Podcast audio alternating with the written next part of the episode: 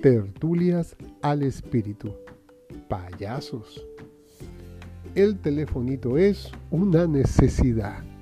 Así rezaba la canción de Poppy, un payaso de Venezuela que me hacía reír. Me encantaba cuando lo veía en la televisión. Es más, tenía su disco de acetato. Ya verás, ya hace mucho tiempo de eso.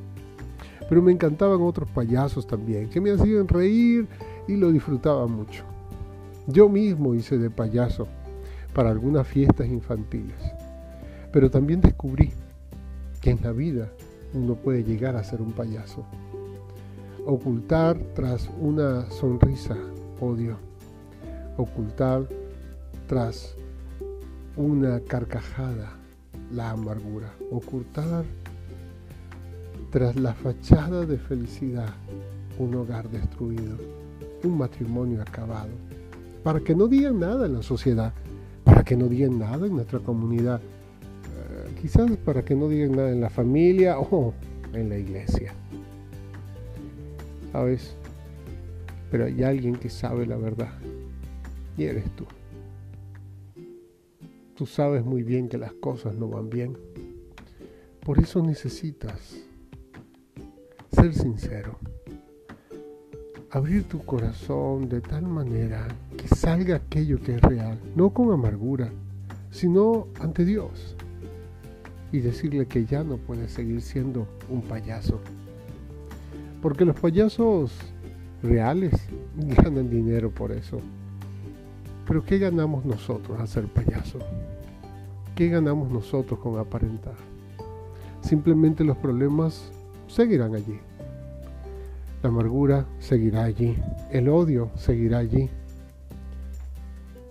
Y duraremos años y la herida será más grande. Hoy es el tiempo de dejar de ser payaso y ser real.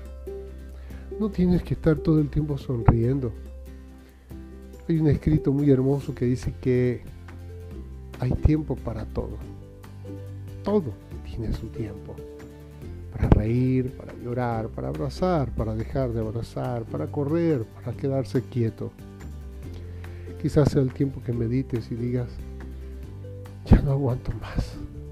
Derrama las lágrimas que tienes que derramar saca esa energía tan mala como es la amargura y el odio, la tristeza.